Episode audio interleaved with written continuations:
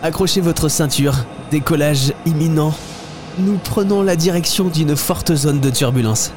Car les scientifiques qui montent à bord de cet avion Ici, on est devant l'ATR-42 de Météo France, qui est exploité donc par Saphir. ont intérêt à avoir l'estomac bien accroché, en pleine zone orageuse et de turbulence. Car cet avion a l'habitude de traverser des orages, des zones polaires et tropicales, pour étudier l'environnement terrestre et son évolution. Voici Jean-Christophe Canonici, le directeur adjoint de Saphir, le service des avions français instrumentés pour la recherche en environnement. Saphir a la possibilité euh, de couvrir euh, l'atmosphère sur une euh, grande variété d'altitudes. On peut aller de vols très près du sol, hein, quelques dizaines de mètres au-dessus du sol, évidemment lorsque on a les autorisations pour le faire, jusqu'à la, stratosphère, enfin jusqu'à euh, aux limites de la stratosphère exactement. Donc Saphir, normalement, c'est trois avions.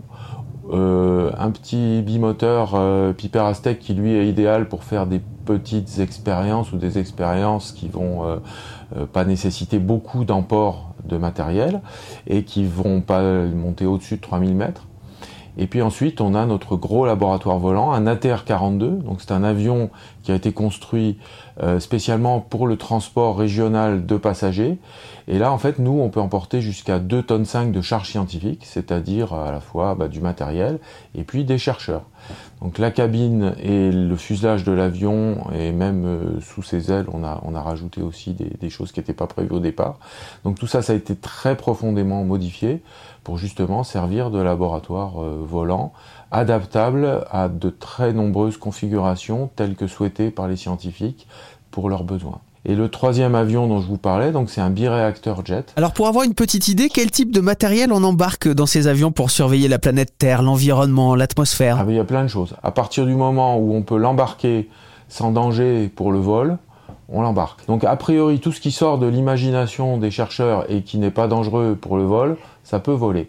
Et effectivement, comme vous l'avez dit, ça inclut des systèmes avec des lasers. On vole très régulièrement. Ces lasers, ils vont avoir pour vocation de permettre, par exemple, de compter les aérosols, hein, les petites particules solides qui sont dans l'atmosphère. Ils sont importants, ces aérosols, parce que c'est eux qui vont, par exemple, conditionner la facilité des nuages à se former.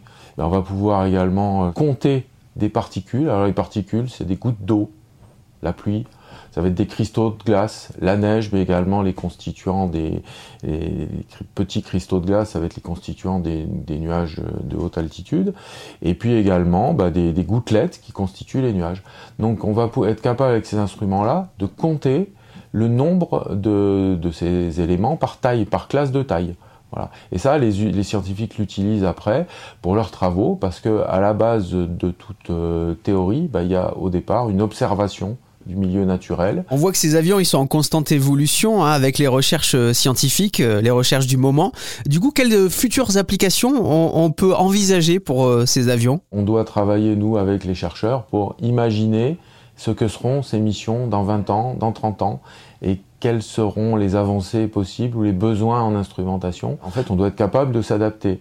Euh, Qu'est-ce qu'on va embarquer? Ben, Je pense que ce sera des systèmes laser, des systèmes radar, également des systèmes d'analyse de la chimie, de la chimie atmosphérique, hein, dans le cadre de, des études de pollution, etc. Euh, les gaz à effet de serre, hein, le méthane, le bien connu CO2, qui ont une influence sur le climat et puis également une influence sur la santé humaine. Des expériences et des avions en constante euh, évolution et adaptation. Merci beaucoup Jean-Christophe Canonici. Merci à vous. Directeur adjoint de Saphir, le service des avions français instrumentés pour la recherche en environnement.